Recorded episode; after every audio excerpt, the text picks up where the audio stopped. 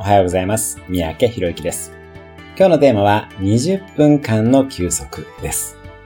意見が対立してカッとなってしまった時には20分間の休息を取るのも一つの方法です。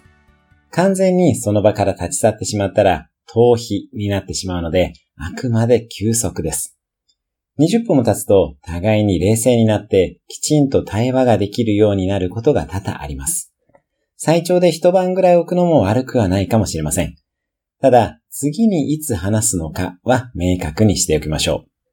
また、話し合いというのは基本的に夜やるよりも朝や午前中に行う方が互いに建設的な意見が出ます。特に夫婦喧嘩などは夜やりがちですよね。あ、まずいなと思ったら時間を改めて設定してきちんと話し合うのも一つの方法でしょう。